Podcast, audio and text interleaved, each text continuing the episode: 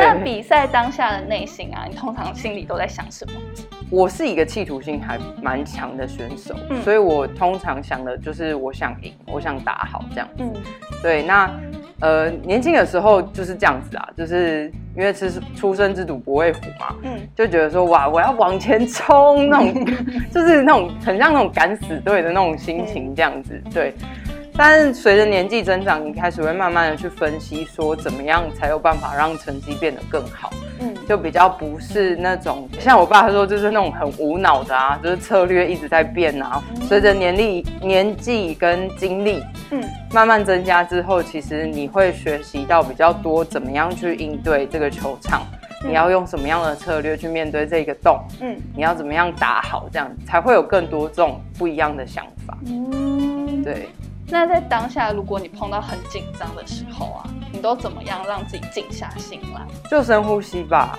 深呼吸。对，因为嗯，当然当然就是我比较没有那么容易紧张，嗯，但不能说完全都不紧张，一定还是会有。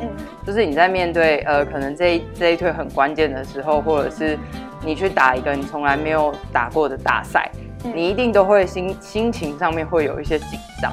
那我就会试着想办法让自己的心静下来，清楚知道自己应该要做什么。其实你的紧张的指数就会减少一点。说倒不是说它会完全消失，因为那个氛围还在嘛。嗯，所以你要去找到一个让自己有办法降低你的心跳的那个速度。对，然后让自己的头脑是清楚的。嗯，对，我觉得这个方式还蛮重要，就是深呼吸，想办法让自己的心静下来。那你觉得选手路途会很孤独吗？嗯，我还蛮能自处的，所以我觉得孤独的话，对我来说比较没有这么成立。那当然就是你一个人去国外，你会希望有一个熟悉的人可以陪着你去做这件事情是没有错，一定会。